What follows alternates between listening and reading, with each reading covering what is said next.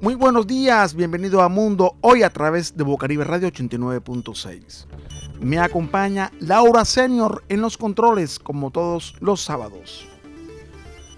Tenemos una temperatura en Barranquilla de 30 grados, una sensación térmica de 39 grados centígrados, parcialmente nublado, probabilidades de lluvia para la noche.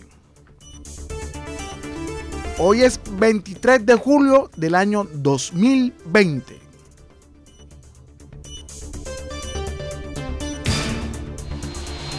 El Papa Francisco llega a Brasil. Es la primera visita oficial del pontífice como cabeza de la Iglesia Católica y allí participará en la vigésima octava Jornada Mundial de la Juventud. Su avión aterrizado en la base aérea del aeropuerto Antonio Carlos Jobim, donde esperaba la presidenta Dilma Rousseff. Para algunos analistas, la visita de Jorge Bergoglio puede tener la misma trascendencia que la de Juan Pablo II a Polonia durante la era soviética, aunque habrá que esperar para ver el impacto de sus discursos. El Papa argentino inició sus visitas misioneras en Brasil, cuando fue nombrado como el primer mandatario, se puede decir así, religioso de la Iglesia Católica. El país con más católicos del mundo inicia su primera visita del mandatario católico. Fue su primer viaje internacional donde presidió la Jornada Mundial de la Juventud, a la que asistieron alrededor de más de un millón y medio de jóvenes. Mi viaje tiene como objetivo estimular a los jóvenes para que se integren en el tejido social con los ancianos. Así explicó el pontífice a sus simpatizantes en ese entonces. El Papa Francisco cumplió una intensa agenda en, Brasil, que había sido sacudido por protestas sociales contra la corrupción y los pésimos servicios públicos, que incluyó una visita a una favela a al CRAT y al mayor santuario católico de Brasil en el estado de Sao Paulo. Le damos una cortesía a Euronews que nos cedió las voces de la llegada del sumo pontífice a Brasil.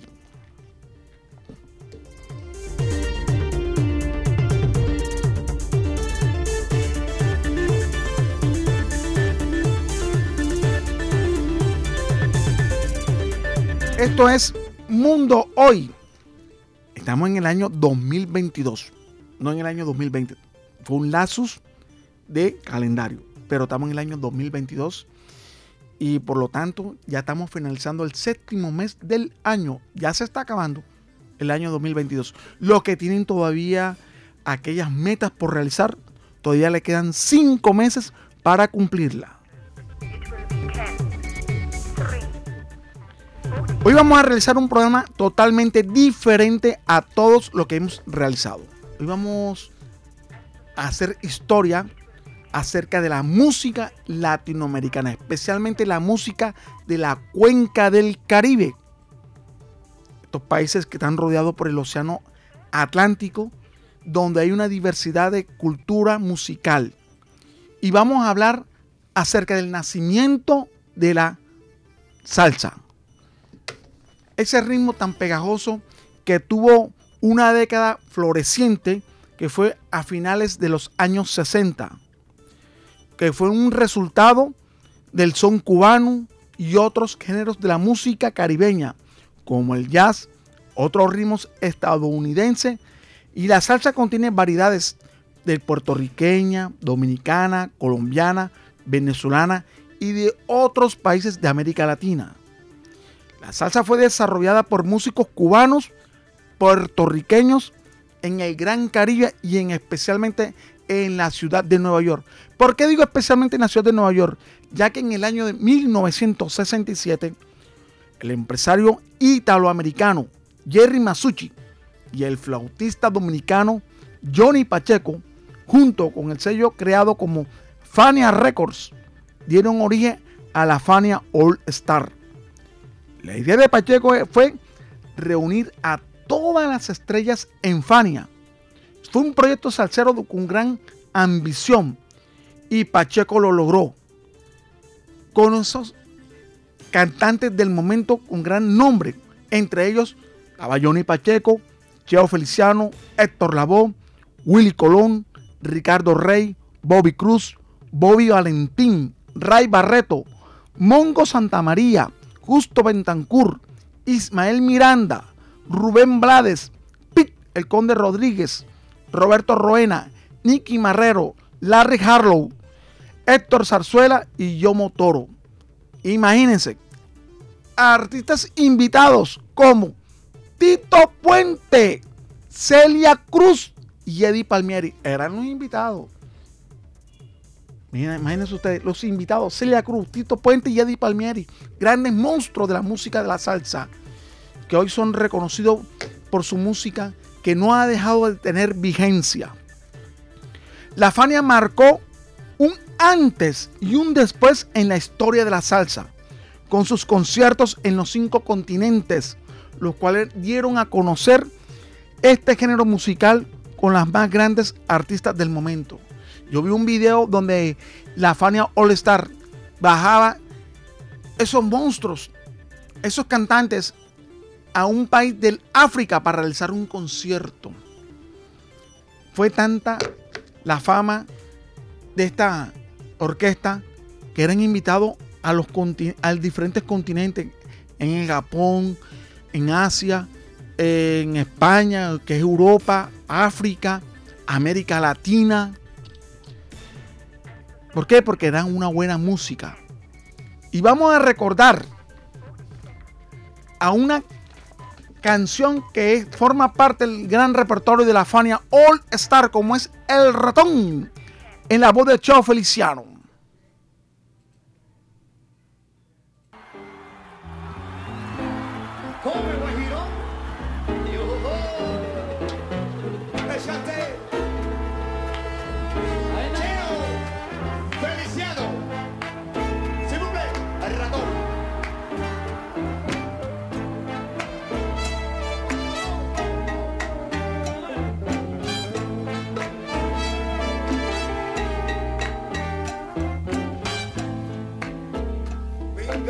Se está quejando que no puede vacilar. Si donde quiera que se mete, oye, su gata lo va a buscar. De noche brinca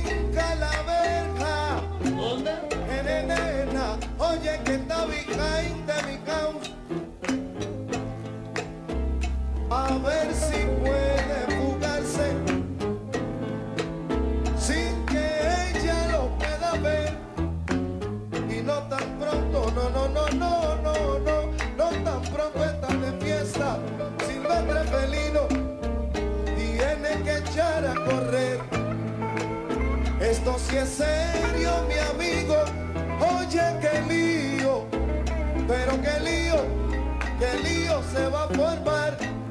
Que el que a su gata le cuenta, que el que a su gata le dice, no es nada más que un ratón,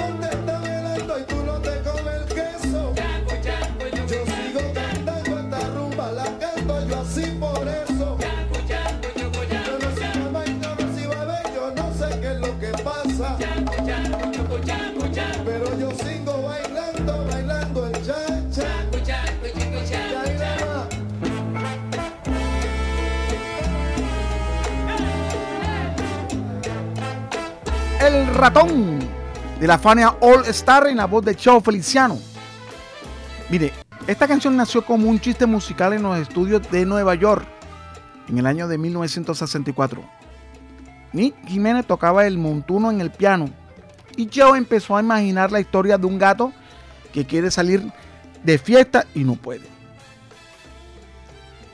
Luego del éxito que se presentó esa fábula sabrosa en el circuito de los rocolas de los años 60, el ratón reviviría una versión de rock en el año de 1974.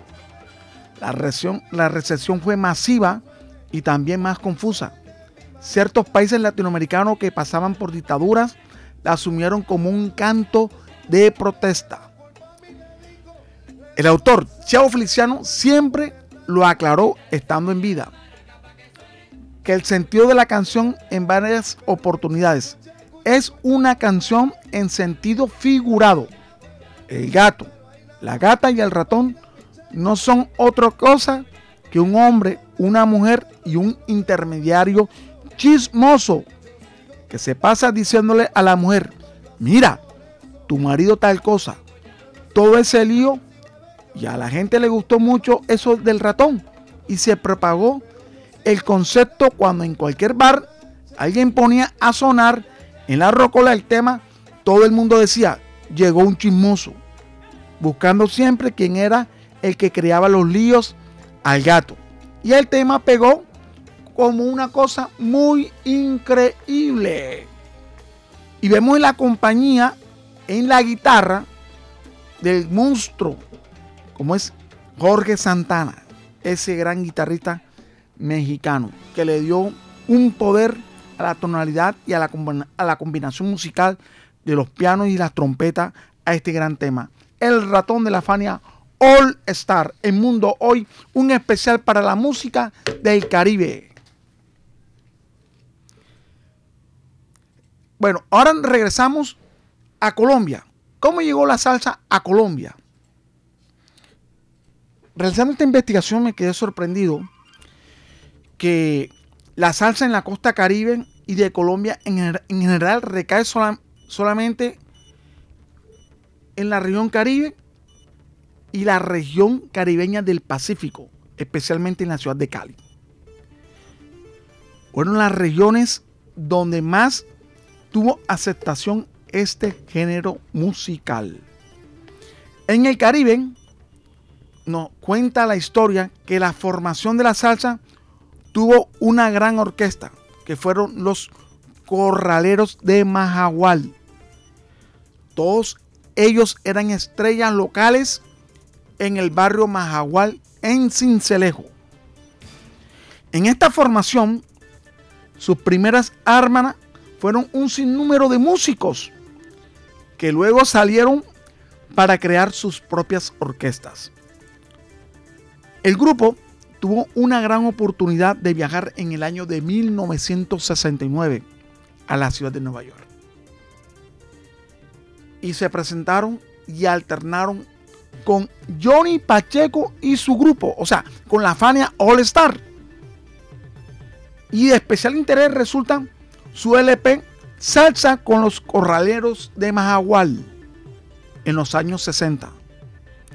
El desarrollo musical de este importante colectivo musical debe tenerse en cuenta y merece una hora de especial, porque a raíz de ello se generaron otros grupos musicales de salsa. El furor de la música de salsa en Barranquilla se debe gracias a la visita musical de Richie Ray y Bobby Cruz en febrero del año de 1968. Dicho auge se dio al parecer por la manera simultánea y la manera como fue receptado, fue identificado, fue aceptado este género musical en la ciudad de Barranquilla, lo cual dio para que otras ciudades como Cali, Medellín y Cartagena se llevara a cabo la música salsa en las diferentes regiones del país. En la década del 70 encontramos el trabajo de agrupaciones como la Sonora Costamar, la cual dejó para la posteridad su versión del clásico número latinoamericano Los Ejes de mi Carreta. La orquesta Combo Caribe grabó para el sello Orbe Esta es mi cumbia guajira. La Sonora Caribe grabó, los números El que usted conoce soy yo y te voy a tapar la boca. Los Guaracheros del Caribe es otra de esas agrupaciones cartaneras, pero de baja recordación por su escasa difusión. Otra agrupación poco documentada es Toño y su combo, la cual trabajó en la década del 60. Robert y su banda en Barranquilla publicó el disco Soy la Ley para el sello Seida, en el cual se destaca el surco Son Candela en los años 60 de Metro Guarín y el supercombo Los Sucreños de Cincelejo, al igual que Alfredo Gutiérrez y sus caporales, practicaron salsa con combinación de acordeón y trombón. Quizás hasta ahora no se había tenido en cuenta la presencia del acordeón en la salsa en los, los años 60 en Colombia, ese ritmo musical pegajoso. Vamos a escuchar ahora El Caminante de la orquesta de Fruco y sus tesos en la voz de Joe Arroyo.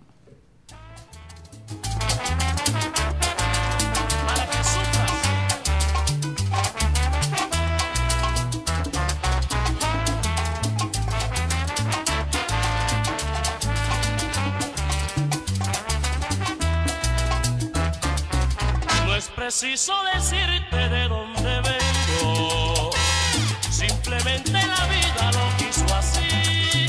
Ya mañana temprano seremos dos extraños, pues jamás me detengo ni en el camino ni en el amor. No es preciso que sepas cuál es mi rumbo, simplemente el destino lo quiso así.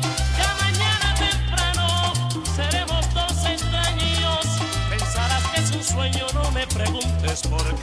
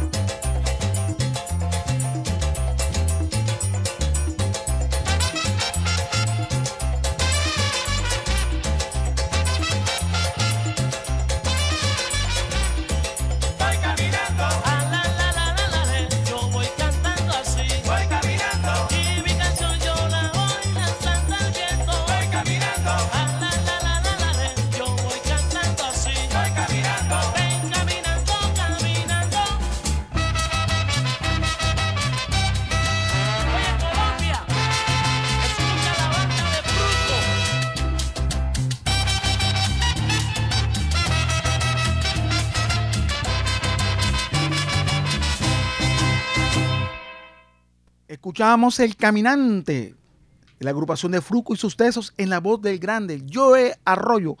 Fruco y sus tesos fue una de las bandas de orquesta de salsa más importante en Colombia. Creo que fue la persona que dio inicio a que otras agrupaciones musicales de salsa llegaran al mercado nacional.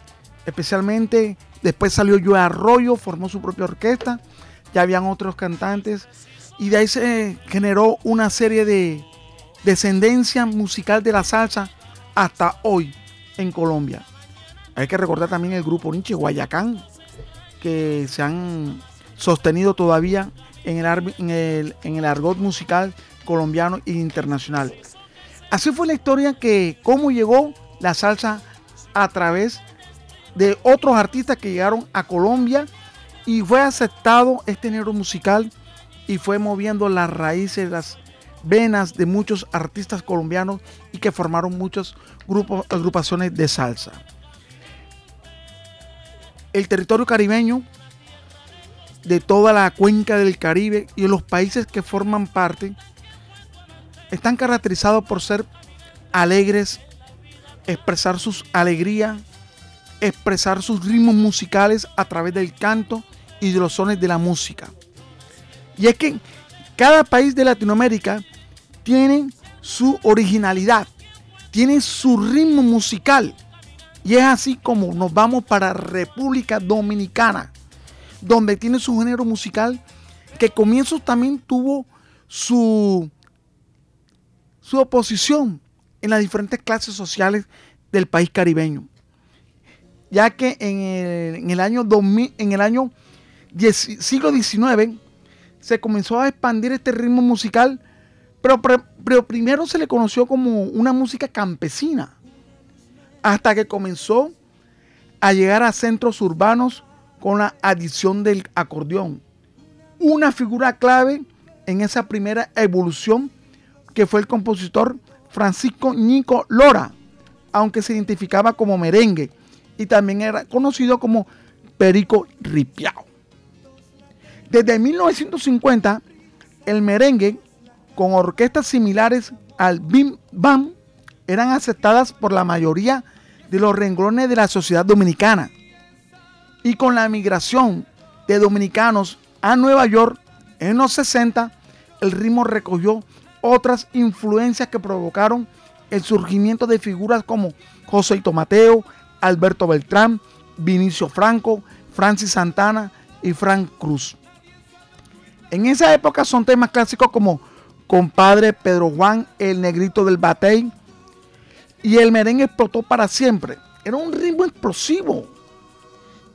Es un ritmo explosivo y que mantuvo un éxito total en todos los, los países de América Latina y del mundo. Porque es un ritmo totalmente diferente a la salsa, pero un ritmo pegajoso, con un poquito de humor, porque cantaban canciones de la cultura dominicana y del Caribe. Un Wilfrido Vargas que toma el africano, compositor Calixto Ochoa colombiano, hace famoso esta canción colombiana a nivel internacional. Le componen canciones y le cantan a, a las fiestas más importantes de Colombia. Le cantan al amor y, a finales de la década, la música merengue estaba sembrando para siempre un lugar muy importante en el continente a través de personajes como Wilfrido Vargas, Fernando Villalona, Sergio Vargas, la Patrulla 15 y los hermanos Rosarios. Contaminaron a todo el continente con un ritmo moderno influenciado por el rock, disco y las baladas románticas, temas como El jardinero de Wilfrido Vargas, se hicieron clásicos románticos, instantáneos, clásicos. También aparecieron intérpretes femeninas como las chicas del Can y Mili Casada. Y con el merengue en la cima, en la lista de éxitos en todas las emisoras del mundo. Colocaron a este ritmo musical como uno de los géneros musicales muy importantes para el mundo. Vamos a escuchar ahora en la voz de Cherito de New York Band. Nadie puede como tú. Nadie. Una luz media silencio, una música a lo lejos, una mirada, un beso que por siglos se quedó. Que comienza, un te quiero, una sonrisa, dos latentes van deprisa tras la calma del amor. Hasta aquí yo llego,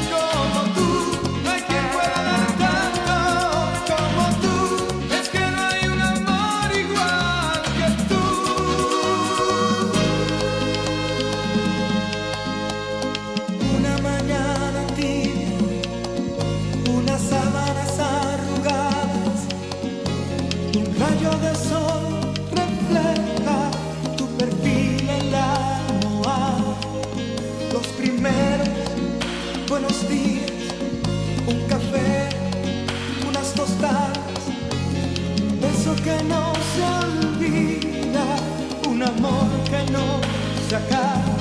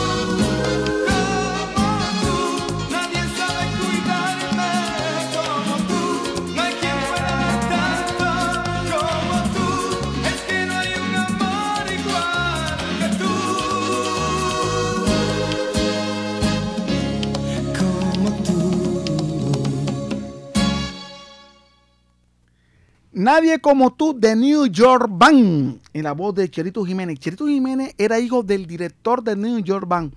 Esto fue una orquesta que se llevó a cabo a organizarse en la ciudad de Nueva York. Son dominicanos que vivían en la ciudad de Nueva York. Y el- ellos formaron esta gran orquesta famosa. Y Cherito Jiménez recibió la oportunidad de su señor padre de cantar en esta orquesta. Y mostrando toda la autoridad que tenía en sus venas artísticas para convertirse en la voz líder compositor, arreglista y coproductor de esta legendaria banda de New York. José Jiménez Sosa es el verdadero nombre del cantante de merengue, que nació el 23 de agosto del año de 1968 en Santo Domingo, República Dominicana. Cherito murió en el año 2019 a causa de un fuerte dolor en el pecho y se sintió mal, tomó unas pastillas se, se acostó a dormir y al día siguiente amaneció muerto. Las posibles causas de la muerte de Cherito fue un infarto fulminante. Él murió el 24 de julio del año 2019, dejando una gran trayectoria y un legado en la música merenguera de República Dominicana.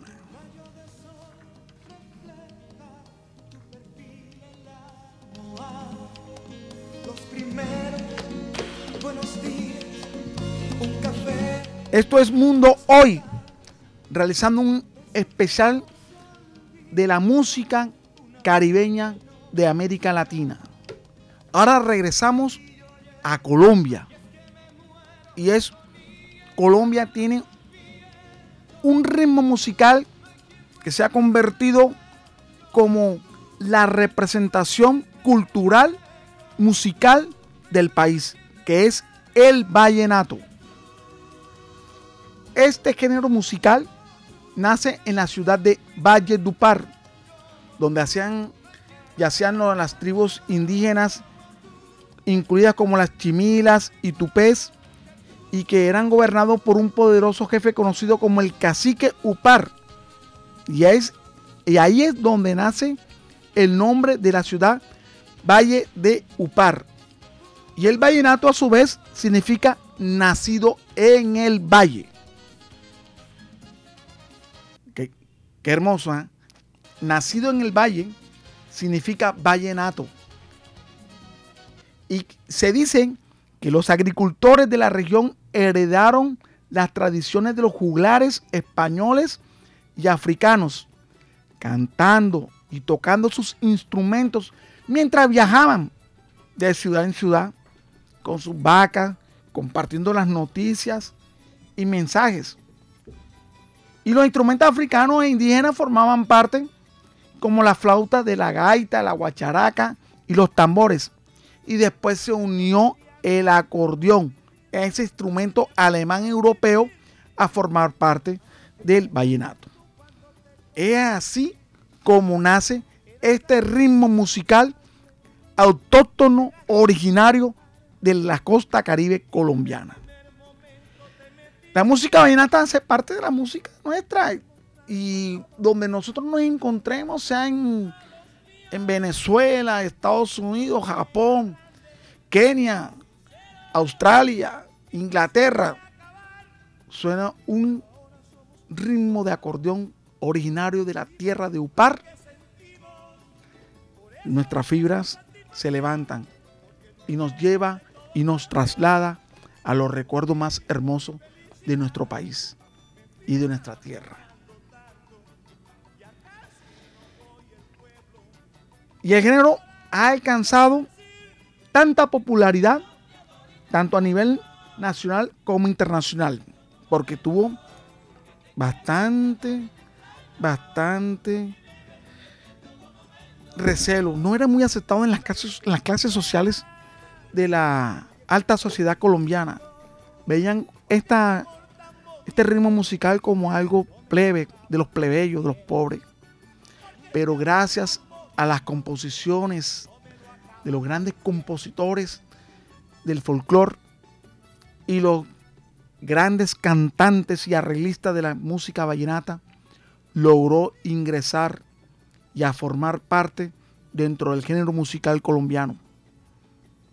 Antes no podía escucharse en, en un estado, en, un club social, este ritmo musical y hoy es apetecido por todas las clases sociales este ritmo musical. Vemos muchos artistas colombianos que son invitados a formar parte de los grandes conciertos como Viña del Mar, presentaciones en los programas musicales de los diferentes países de América Latina y de Europa. Así se dio a conocer el, el vallenato. Él empieza a tomar una importancia cuando las clases élites quisieron llevar esta música al Valle Dupar Social Club. Ya comenzaron a aceptarlo y tuvo ese auge. Ya eran aceptados de todas las clases sociales por todos los colombianos. Y es hoy uno de los ritmos musicales más apetecidos en el mundo. Y es así que tiene su propio festival vallenato, un festival exclusivo para los grandes exponentes de este género musical. La, el, el, periodista, la, la periodista Consuelo Araujo y el compositor Rafael Escalona crearon en el año de 1996 el Festival de la Leyenda Vallenata para coronar lo mejor de lo mejor de esta, este ritmo musical. Gracias al, a la divulgación, este género musical hoy forma parte de los ritmos más aceptados y más importantes de el mundo. Más es así que tiene un premio exclusivo para este género musical del vallenato cumbia en los premios Grammys. Vamos a escuchar en la voz de Diomedes Díaz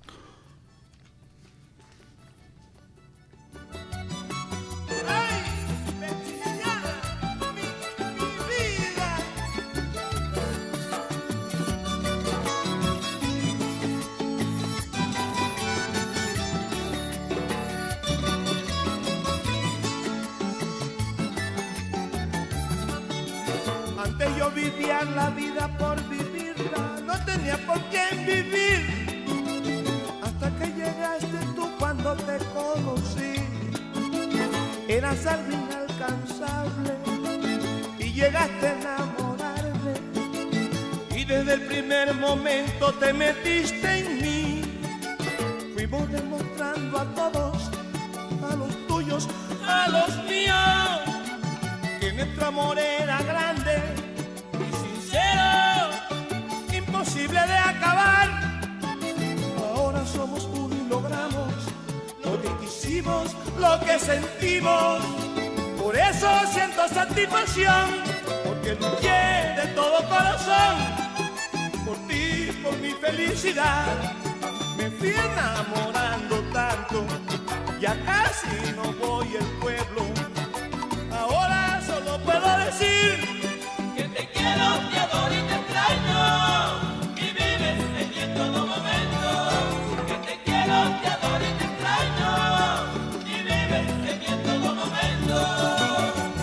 aunque la gente no quiera, vamos a llegar a viejito. Porque este amor tan bonito no me lo acaba cualquiera. Porque este amor tan bonito no me lo acaba cualquiera.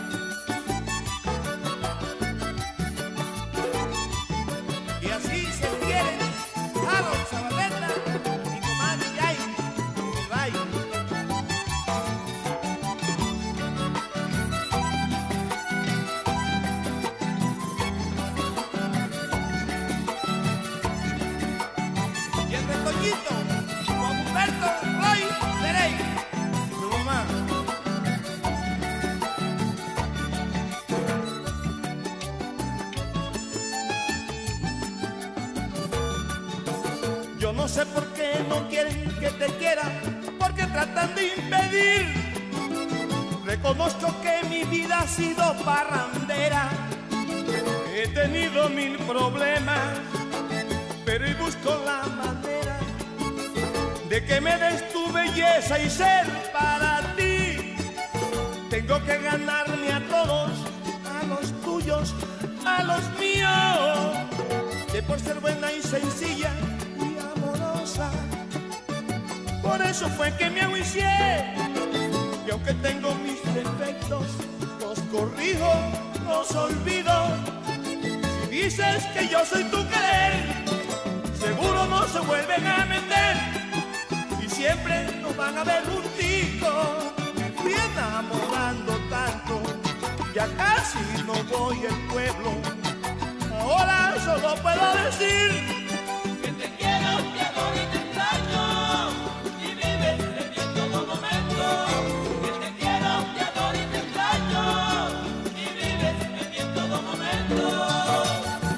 la gente no quiera, vamos a llegar a viejito. Porque este amor tan bonito no me lo acaba cualquiera. Porque este amor tan bonito no me lo acaba cualquiera. Diomedes Díaz, considerado como el mejor artista vallenato. Murió en Valledupar el 22 de diciembre del año 2013 a causa de un paro cardiorrespiratorio a las 6 y 15 de la mañana. En sus 40 años de carrera musical, fue galardonado con múltiples premios, incluyendo el Grammy Latino en la categoría Cumbia Vallenato en el año 2010 siendo uno de los artistas colombianos con más álbumes vendidos en la historia de la música de nuestro país.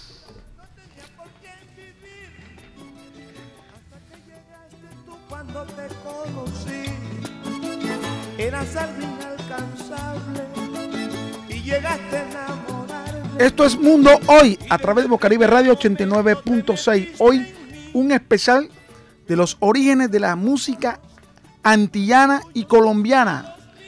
Estos géneros musicales que se han dado a conocer a nivel mundial y que hoy forman parte de la música que escuchamos, baila- bailan y festejan en noches y días especiales.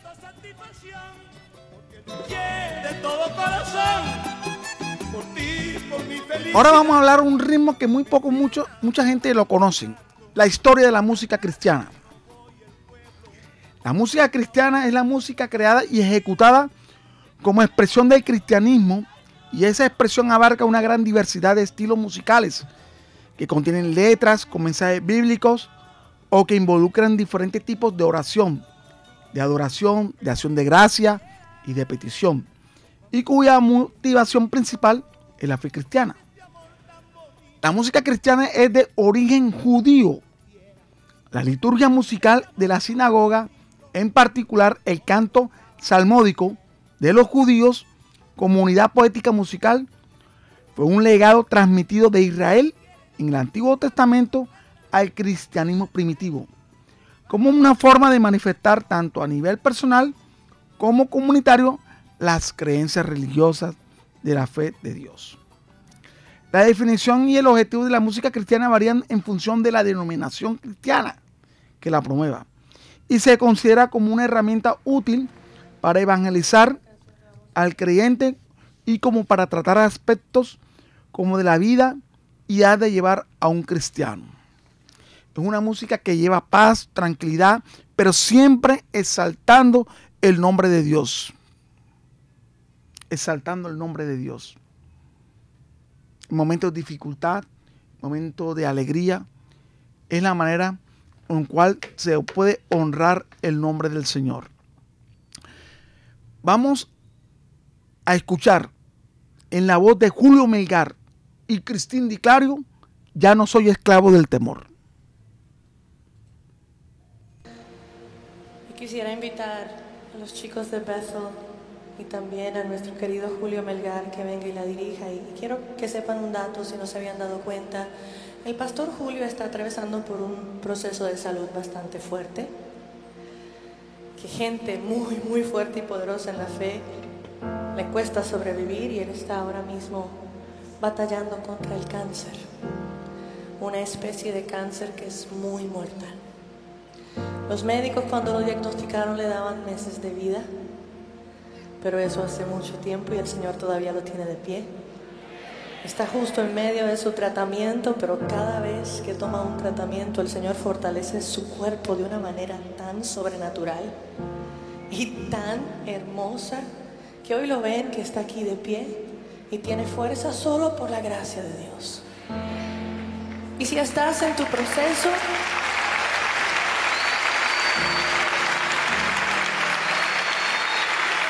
si estás en tu proceso, ahí hay un modelo a seguir de cómo mantener la fe y la valentía ante los procesos que la vida nos da. Esperamos y declaramos sanidad sobre la vida de Julio. Pero en el mientras, confiamos las promesas de Dios y le seguiremos adorando y declararemos juntos que no somos esclavos del temor, que no somos esclavos del diagnóstico, que no somos esclavos de la corriente de este mundo, que somos hijos del Dios Altísimo que llama las cosas que no son como si fueran y nuestra fe será inquebrantable por cuanto Él ya venció por nosotros. Así que Julio, acércate. No sé si Cali anda por ahí. Vamos a hacer esa declaración sobre nosotros, sobre nuestras vidas y sobre toda Argentina. Amén. No somos esclavos del temor, somos hijos de Dios.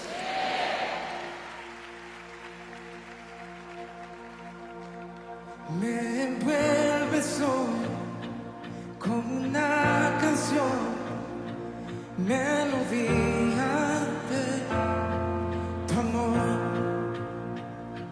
Cantas libertad en mi adversidad hasta que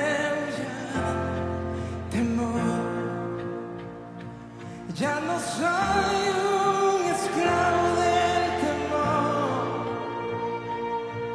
no soy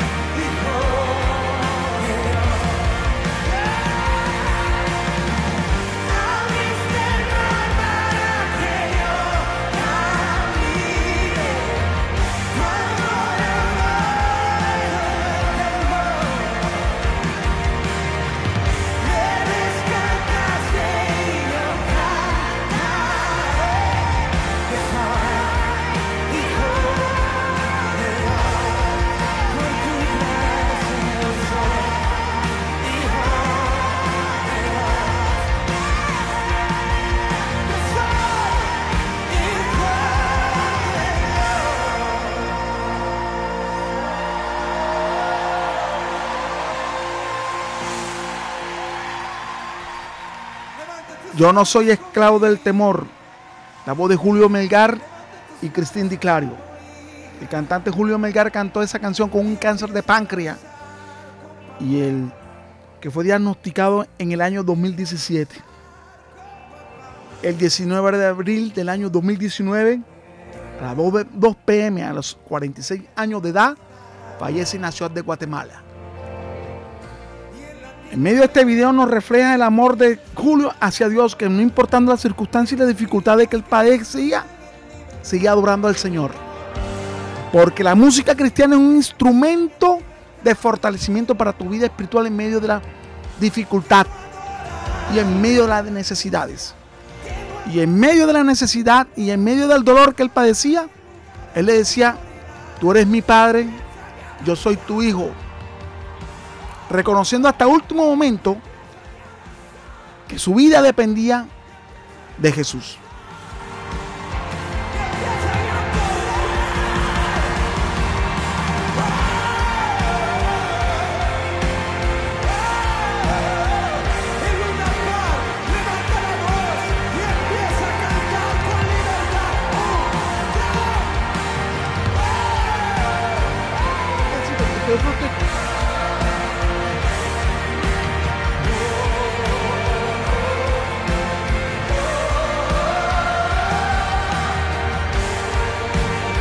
Así despedimos a Mundo hoy por Bocaribe Radio 89.6.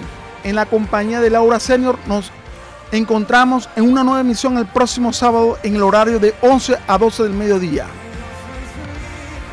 Hasta luego. Dios les bendiga. Los esperamos para una nueva emisión.